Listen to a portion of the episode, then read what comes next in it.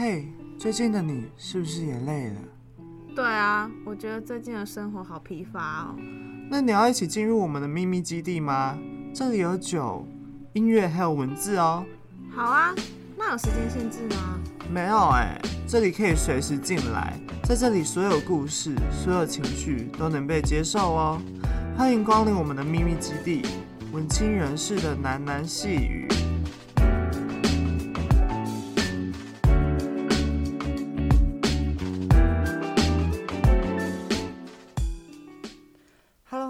好，欢迎来到文青人士的喃喃细语。我是主持人派太太。最近大家过得好吗？好，那在这周开始之前呢，一样先跟大家分享一下我生活中的小近况啦。相信大家最近都因为期末考的关系被搞得乌烟瘴气了吧？那派太太自己也是啦。其实我是一个超严重的拖延症患者，所以常常考试啊，或者是电台的东西都会拖到。就是最后一刻才会处理它。其实不要看我在电台都能 handle 的不错，就会觉得我在现实生活中应该是个很自律的人。呃，我在现没有，就是我在现实生活中简直就是一团糟，常常翘课啊，或者是起床就已经下午，然后晚上一样会熬夜的那种人。好了，反正这个不重要，毕竟我还是有顺利的活过恐怖的期中考中嘛，哎，期末考中嘛。然后这周一考完我的最后一科的时候，我就很潇洒的拉起我小小的行李箱，然后准备到台北跟我同学一起跨年啦。那今年真的感觉对我来说是非常非常特别的一年，包括大家会说二零二零二二零年啊，可能是很衰的一年，可是派太太自己本人不不这样觉得，我觉得。今年是呃我成长非常多的一年，包括做电台啊，包括打工换宿啊，我就是一直尝试一些新的东西，让我自己的生活看起来更丰富一些。好，反正这不不重要，就是其实我呃年往年如果是跨年的话，都是我自己一个人待在家里面，然后点一些香烛啊，喝点酒，这样有情调的过，就是不会不会像其他人一样就。一整团，然后出去玩。但是今年我好想好想，我好想好想，就是到往年都在电视直播的那个一零一看烟火。所以今年我就去台北跨年啦。那我在新一区的那一那一天呢、也就是呃前几天跨年的时候，我真的真的看到烟火的时候，我真的有一种很感动、很感动的感觉，就是。跟大家一起啊，尤其是跟自己的好喜欢的老朋友一起跨年的时候啊，就是，呃，对，那一天就我就跟我国中同学就是在台北一零一前前面，然后帮彼此拍照，然后。这种拍照，我觉得更更有一种纪念价值吧，就是好像拍了照啊，我们的友谊就能一直一直的永恒不变的感觉。我不知道是不是因为在跨年夜的当天才特别有感觉，但是我那一天的感觉是非常的非常满足的。然后之后我们就在倒数啊，越倒数就越兴奋，会有一种啊。一年又过去了，然后今年好像也做了很多事情，好像没有白费的感觉。总之，我那一天就是不会很忧郁，就是非常非常充实、非常满足的过了。然后最后看到就是倒数完五四三二一，看了一零一的烟火的时候啊，我跟我同学根本就是用生命的在叫，诶，就是那一瞬间烟火喷发那个时候啊，我心里派太自己心里的感动，真的没有办法用言语来表达。看着身边的老朋友。就会有又会有一种啊，今年又有预期会过得很好，然后又很踏实，充满期望的感觉。反而就是啊，我觉得旅行这种东西啊，不管到哪里，不管什么时候，不管是不是跨年夜，呃，旅行里面人这呃人永远都是最重要的。那也谢谢我的两位好朋友，永远都在我最需要的时候来承接住我，包括这次到台北小旅行的陪伴。他、真的有时候啊，呃，我觉得有时候真正的朋友不一定是会一直一直联络的，就算是很久很久才见一一次啊，熟悉的感觉还是会从心底暖到整个身体。一直以来，就是一直一直以来都好感谢有这些朋友的出现，呃，永远会从他们身上身上感受到被爱的感觉。那最后也希望在收听的观众朋友心中都有那那几个会让自己心暖暖的老朋友吧。好，那我闲聊完之后呢，想要先进入一首歌来来开启今天要讲这个房思琪的初恋乐园的一个序幕。那这首歌是 Hello Nico 的，接下来会如何？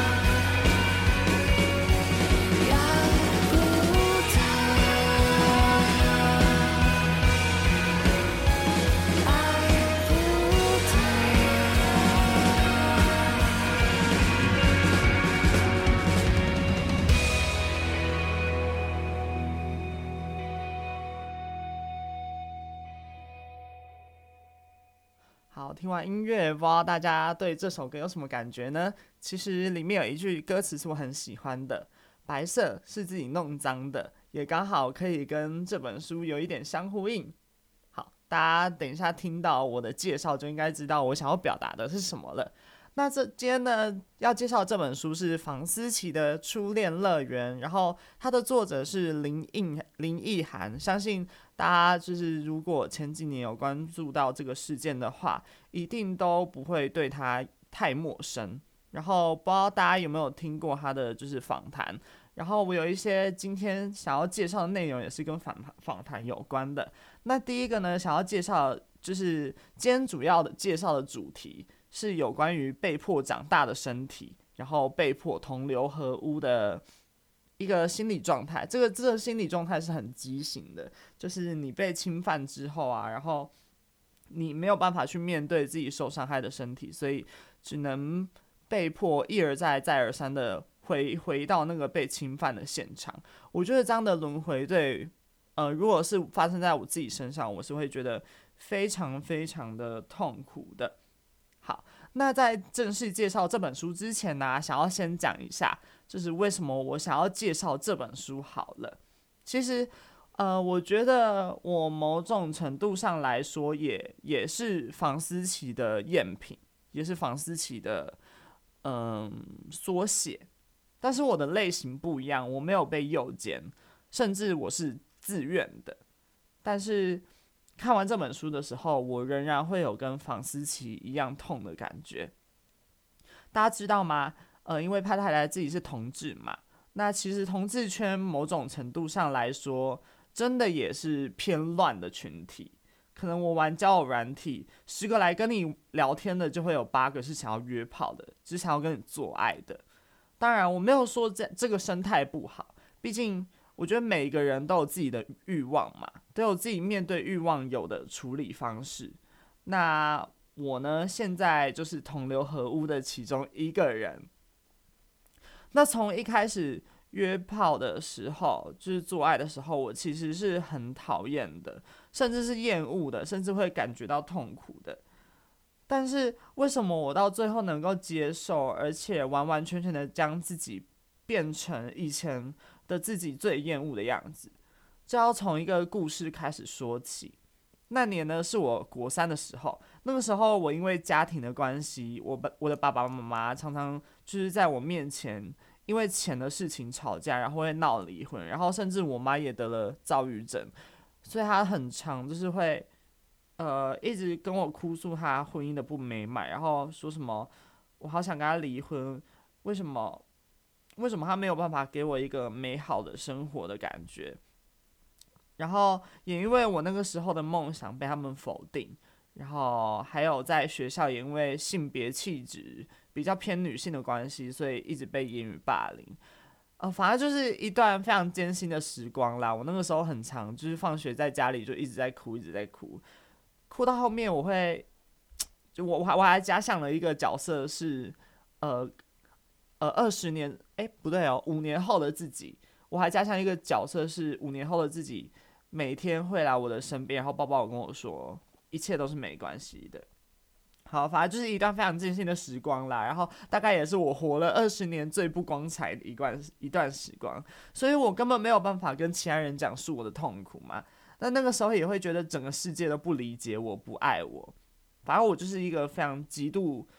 极度对爱极度匮乏的小孩子，但因为是国中生的关系啊，加上我我又是读私校，所以有欲望或者是有匮乏的时候，根本就不会有人告诉你该怎么做。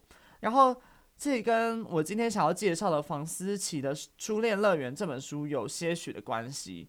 有些人会问说，那为什么就是思琪在书里面，呃，会不找人求救，甚至是他。他的现实生活中，林奕含为什么不找人求救？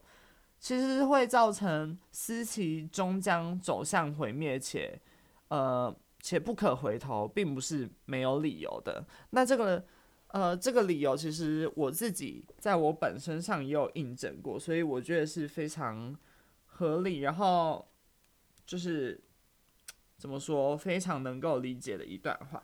然后不知道大家有没有看房思琪的《初恋乐园》的详细的这一本书，然后里面也就是强暴思琪的这个角色是李国华，然后他是一个补教的名师，然后他长期利用他老师的权力去诱奸女学生。好反正这是这是这整个故事的开端，也是这整个小说里面最关键的一个角色。因为整本角色，包括角色的独白啊，都是在讲这个老师的心理状态，以及他这个人的思想体系是有多么的畸形。好，那接下来要念的这一段是，就是为什么，就是为什么思琪终将走向毁灭且不可回头的原因。从此二十多年，李国华发现世界有的是漂亮的女生拥护他、爱戴他。他发现社会对性的禁忌感太方便了，强暴一个女生，全世界都觉得是他自己的错，连他都觉得是自己的错，罪恶感又会把他赶回他身边。罪恶感是古老而血统纯正、纯正的牧羊犬。一个个小女生是在学会走稳之前就被逼着跑起来的熟羊，那它是什么？它是最受欢迎又最欢迎的悬崖。要眼睛大的就有像随时在瞪衬的女孩，要胸部小的就有拥有小女孩胸部的女孩，要瘦的就有小肠生病的女孩，要叫起来慢的甚至就有口吃的女孩。丰饶是丰饶，可是李国华再也没有第一次撕破饼干的那种悸动。人们或许会笼统地称为初恋的一种感觉。后来一次是十几年后，西西出生，第一次喊他爸爸。再后来又是十年，正是被镶在金门框里，有一张出生小羊脸的房思琪。天啊，不知道，就是听起来。就是这个老师的心理是有多么的变态的。那呃，我刚才讲这一段其实也是封住房思琪的口的嘴巴的一个原因。呃，在身体还没有成熟的时候啊，如果提早接触到了性，呃，比如说你在国中就不小心破处了，包呃不小心就是有了性行为，就会被别人说生活不检点，要不然就是说怎么会这么肮脏，然后。这些讲讲这些人不检点的这些人呐、他们在乎的从来不是底下为什么会有性行为的原因，而是这个性行为的本身。那我们周遭对于性的避讳，就像是呃给受害者戴了口罩，就是说你只要讲出来，你就会被认为是不检点。所以就算有这样需求，或者是。被迫像像是房思琪这样的受害者，他们就没有办法讲出呃他们自己的心声，然后他们的罪恶感就会像就会让自己觉得自己很肮脏，很不能被接受，包括不能被自己接受，包括不能被社会大众所接受，然后罪恶感就会把自己呃拖向深渊那样，一步一步的用各种方式挣脱，例如房思琪的初恋乐园里。就是跟思琪一样是受害者的小琪，就是他也是用一种方式，因为他讲不出来嘛，所以他用了一种非常极端的方式来表达自己的情绪。小琪也很快进了追求他几年的几个学长的房间，男生总是问要不要来我家看 DVD，学长趴在他身上抽搐，他总是把头越过男生的脖子，侧过去电视的另那一边，认真的看起电影。只有纯情的男男主角和重病的女主角接吻的时候，他才会默默流下眼泪。看着看着，他渐渐明白电影与生活最大的不同：电影里接吻了就要结束，而现实生活中接吻只是开始。他哭着哭着白身体在那边看电视，电视的光在漆黑的房间里伸出七彩的手来摸他一把。男生男生呃围着。五官问他：“那我们是男女朋友了吗？”他的身体撇开电视的光之手，而男生的脸像一盆久未浇水的盆栽。男生继续追问：“你也喜欢我吧？”只有男生把遥控器抢走，小琪才会真的生气。你难道一点感觉也没有吗？你都已经给我了，你怎么可能不喜欢我？小琪捡起男生枯手上的遥控器，转到电视台。看了一会儿，电视电影里的金发爸爸亲吻了金发小女孩，金发爸爸要去拯救地球。小琪心想：如果老师知道我现在在做什么，他一定会自满。老师一定懂得我是在自残。男生生气了，难道你只是单纯跟我做？他转转过脸来，手指梳了梳头发，露出异样的脸，有一个用一个男生一生中可能听过的最软香的声音说：“难道你不喜欢吗？”后来这句话在学校传开了。那呃，小琪嘛，也是跟房思琪一样，是被老师长被李国华这个呃老师这个变态的老师掌握下的。呃，羊群里的一只小羊，那这个女孩也正在一步一步的走向毁灭。而从这段时期，也让我让我想到，面对于伤痛过过后的做法，被侵犯的身体，包括小琪的身体，包括思琪的身体，其实是记住这个伤痛的。而有一些人，像是小琪，会一而再、再而三的让别人侵犯自己，他会想要透过一种讽刺的说法来讽刺自己，讽刺这个被。染污的自己，而这种人会很享受这种痛快的感觉。痛快这个感觉呢，是既痛且快的。虽然过程是痛苦的，但讽刺自己的感觉却是既痛且爽的，就有点自残的感觉啦。那不知道大家刚才听的那段落有没有知道？就是其实小琪他。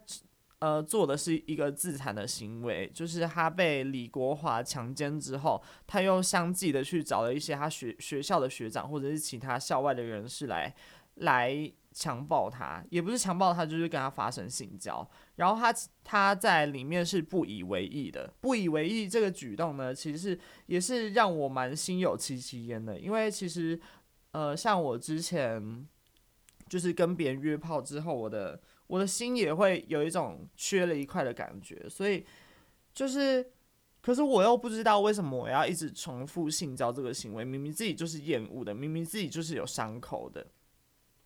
那就是其实我那个时候第一次的时候也不是非常的舒服，那个人也是非常残暴的，他就把我推推在地上，然后。因为大家知道第一次其实是非常痛的，然后他也没有，他也没有戴保险套，他也没有用润滑液，就这样硬上了我，然后我只觉得好痛，所以我就一直叫，他也不管，然然后我就忍着，忍到直到我的肛门已经出血。其实这也是为什么呃我一直想要介绍这本书的原因吧。好，反正这不重要，就是。这种感觉是既痛且爽的嘛？那呃，就是小琪这样是有一点，就是对于正常关系的讽刺吧。就他原本以为正常的关系是先从互相喜欢、互相认识开始的，呃，可是在，呃，就是在害羞的牵手，然后再接吻。但是他不知道的是，另外一个世界的自己，就是被李国华强暴的自己。呃，他他里面这个世界的自己呢，关系是从脱掉上衣开始的，所以啊，为了面对老是在呃自己身上嬉笑的自己啊，这个残破不堪的自己，只能用另外的关系，就是利用跟别人约炮的这样的关系来弥平老师在自己身上凿的洞，但是他不知道的是，这会带带他走入更大的深渊，而且。自己也会对于这样的自残的行为感到上瘾，然后觉得自己很肮脏，很肮脏，又告，可是又同时告诉自己，其实这样没关系，大家都是这样做的。这样无限的轮环又轮环呢，某一部分死了的自己又再死了一遍。那我自己的感觉，其实是我蛮心有戚戚焉的，包括啊我我刚才分享的我被侵犯的这个故事。那。就是其实这本书还有更多的是讲到思琪到底为什么会爱上这个诱奸犯的故事。那我之后会想要下一集，我之后还是会想要介绍房思琪的初恋乐园。那另外一集呢，就比较像是在着重呃房思琪跟文学之间的关系。因为如果你有看这本书的话，你会发现其实诱奸房思琪或者是将房思琪推向毁灭的，从来不是李国华这个人本身。而是李国华身上有的文学气质，还有他相信了这么久、这么久的文学，这个文学竟然背叛了他，所以就是他会觉得自己的世界，自己用文学建造的世界正在慢慢的崩塌。这也是为什么，呃，现实生活中林奕涵会终将走向毁灭而不可回头的，呃，最后一个原因。那我接下来呢，会放一段，就是访呃林奕涵在介绍他自己书里面的一段访访谈，然后这段访谈呢，就有点承先启后的作用，就是有点印证了我刚才介绍了这个，就是面对这样一个畸形的关系，自己如何面对，然后又有一点解释下一集。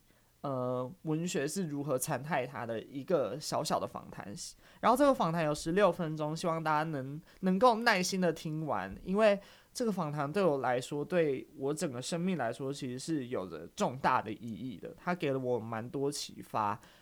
对，然后我接下来就会放一段访谈，然后再听一首歌，我们今天的节目就到此结束了。好，那。我们就下次见，然后接下来要听的访谈，希望大家都能耐心听完。那我们就下周再继续介绍这本书喽。好，谢谢大家。嗯，很多人看完这个书都会说，这是一个关于女孩子被诱奸或是被强暴的故事。然而，当然用一句话来概括这个书，我觉得它不是很正当的。但硬要我去改变这句话的话，我会把它改成这是一个关于女孩子爱上了诱奸犯的故事。它里面是有一个“爱”字的，可以说，思琪他注定会终终将走向毁灭且不可回头。正是因为他心中充满了柔情，他有欲望、有爱，甚至到最后他心中还有性。所以，这绝对不是一本愤怒的书，一本控诉的书。但我今天没有要谈所谓的诱奸跟强暴，因为任何人看了这个书，然后看不到诱奸跟强暴的话，那他一定是在装聋作哑。所以我今天想要谈的是比较大的命题。就当你在看新闻的时候，如果你看到那些所谓受害者跟加害者，所谓的加害者那些很细的对白，那些小旅馆还有小公寓的那些壁纸花纹。那些心酸的细节，你铁定是看不下去的。可是今天在这个小说里，你却看得下去。为什么？因为你在其中得到了一种审美的快感，有一种痛快，它是既痛且快的。我误用儒家的一句话，就是“知其不可为而为之”。你明知不该看，可是你还是继续看了下去。所以这个审美的快感，就是我今天想要谈的。呃，契诃夫有个小说叫《套中人》，就是这个人他雨衣外面有个套子，他包包有个套子，他什么东西都有个套子，套面套子外面还有一个套子。然后这个小说它也是一个套中套的故事。然后我先谈里面的那个套子，里面的那个套子存在小说里的角色李国华身上。然后李国华他在。这个他身为小说的角色，他在现实生活中有一个原型，然后是我所认识的一个老师。然后也许有的人看得出来，这个现实生活中的人物他也有一个原型。然后也许有人想得到，这个原型就是胡兰成。所以李国华是胡兰成缩水了又缩水了的赝品。所以。李国华的原型的原型就是胡兰成，然后我要问的是，所有这些学中文的人，包括我，包括胡兰成，包括李国华，呃，我们都知道人言为信。我甚至今天没有要谈到所谓大丈夫，所谓仁，所谓义，所谓文以载道，文以明道，所谓恶其体肤，控控，恶其体肤，痛罚其身。然后，浩然正气什么没有？我要讲的是比较小情小爱的。我要讲的是中国的诗的传统，抒情诗的传统，讲的是《诗经》从情诗被后代学者抄译误读成政治诗的那个传统。我们都知道，在心为志，发言为诗，诗缘情而起靡。还有孔子说的“诗三百，一言以蔽之，曰思无邪”，就是这些学中文的人，就是胡兰成跟李国华，为什么他们？我们明明都知道，一个人说出诗的时候，一个人说出情诗的时候，一个人说出情话的时候，他应该是言有所衷的，他是有志的，他是有情的。他应该是思无邪的，所以其实这整个故事最让我痛苦的是，一个真正相信中文的人，他怎么可以背叛这个浩浩汤汤已经超过五千年的语境？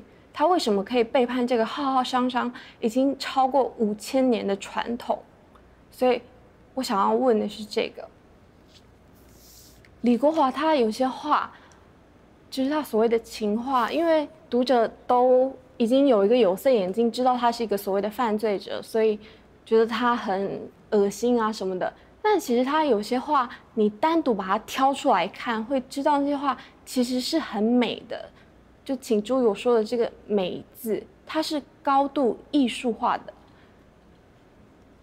他有些话，你可以想象。假设那是毛毛对伊文说的，你会发现那其实是很动听的。你现在想象一下，毛毛对伊文说：“都是你的错，你太美了。”或者你想象毛毛对伊文说：“当然要借口，不借口，我和你这些就活不下去了，不是吗？”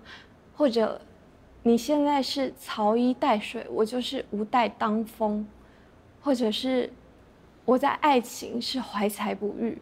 这些话，它其实都非常非常美，所以我要说的是，像胡兰成或李华这些人，你可以说他们的思想体系非常的畸形，他们强暴了，或者性虐性虐待了别人，他们还是自己想一想就一团和气，然后意识好的，你可以说他们的思想体系非常的畸形，可以，可是你能说他们的思想体系不精美，甚至不美吗？因为尹胡兰成他自己的话，他说他是既可笑又可恶，因为他们的思想体系非常的矛盾，所以以至于无所不包。因为他对自己非常的自恋，所以他对自己无限的宽容。这个思想体系它本来有非常非常多的裂缝，然后这些裂缝用什么去弥补？用语言，用。修辞用各式各样的譬喻法去弥补，以至于这个思想体系最后变得坚不可摧。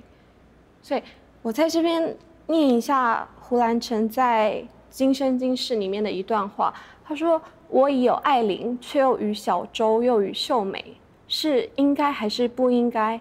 我只能不求甚解，甚至不去多想。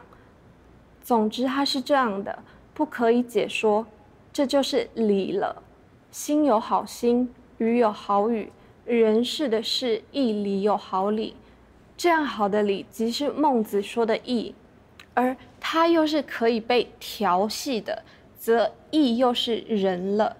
所以你看他，我们都知道他强暴小周，然后他又辜负张爱玲，可是他在自己的想法里马上就解套，所以我们那个认为所谓一个真正的文人应该。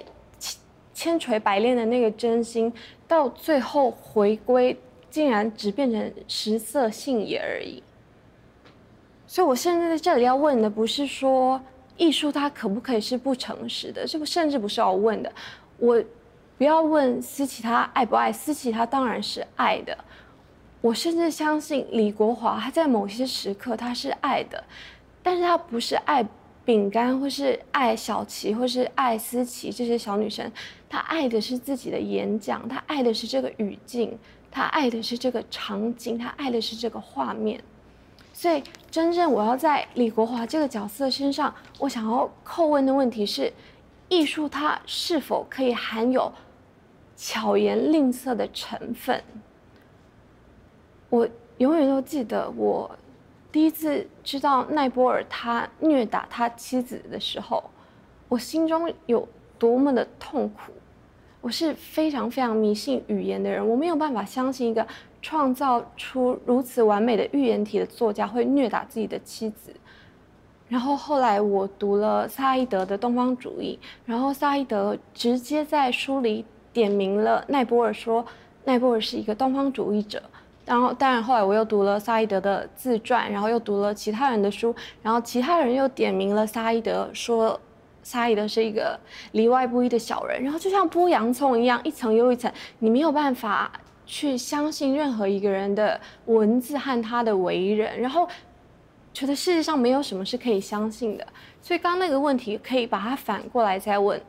我的第二个问题是，会不会艺术从来就只是一种巧言令色而已？一所谓的艺术家，他不停的。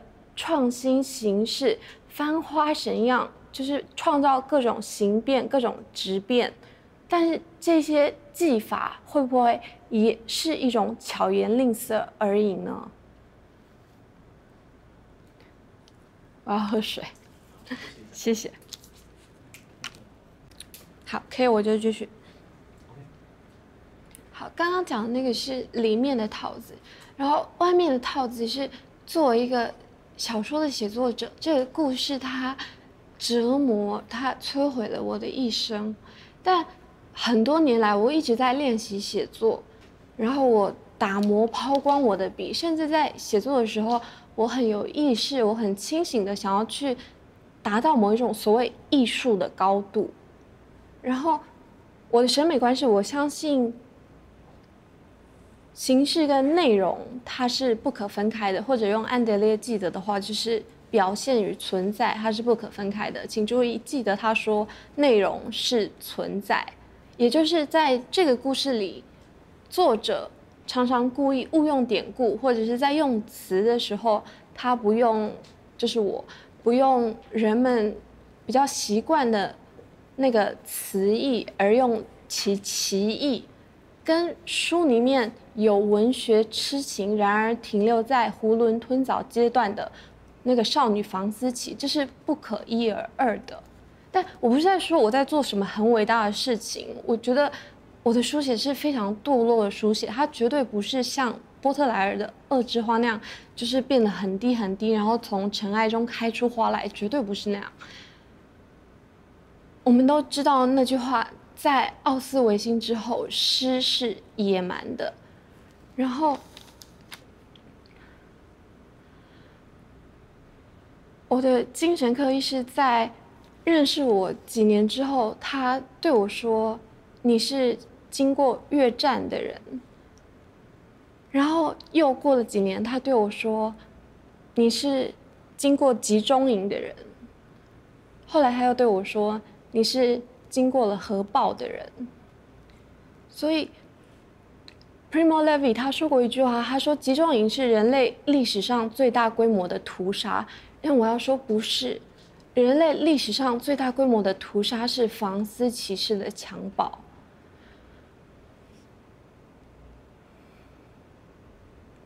我在写这个小说的时候，我会有一点看不起自己，那些从集中营出来幸存的人。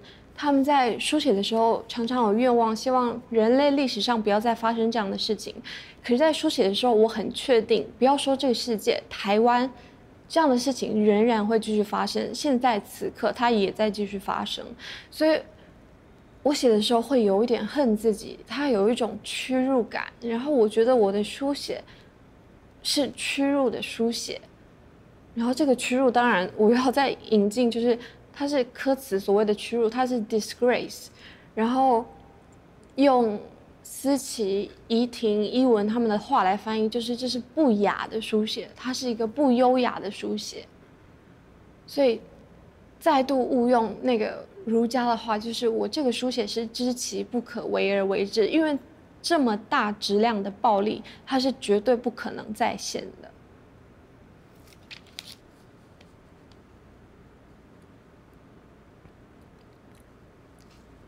这个故事它其实用很简单的大概两三句话就可以整个把它讲完，就是很直观、很直白、很残忍的两三句话就可以把它讲完。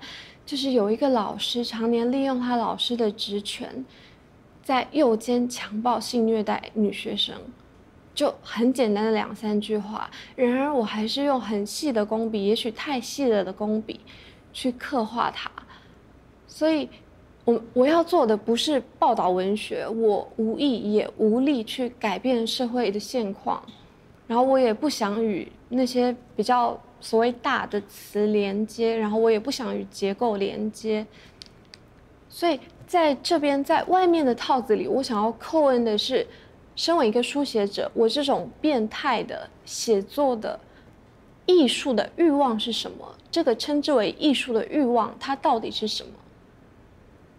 我常常对读者说，在阅读的时候，当你感受到痛苦，那都是真实的。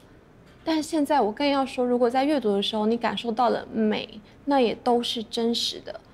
然后我更要说，当你感受到那些所谓真实的痛苦，那全部都是由文字和修辞建构而来的。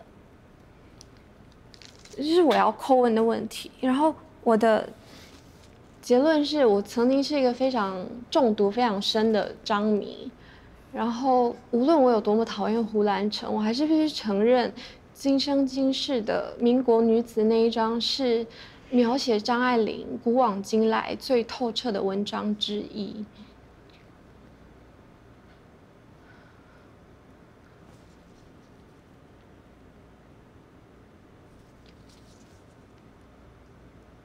我的整个小说从李国华这个角色到我的书写行为本身，它都是一个非常非常巨大的诡辩，都是对所谓艺术的真善美的质疑。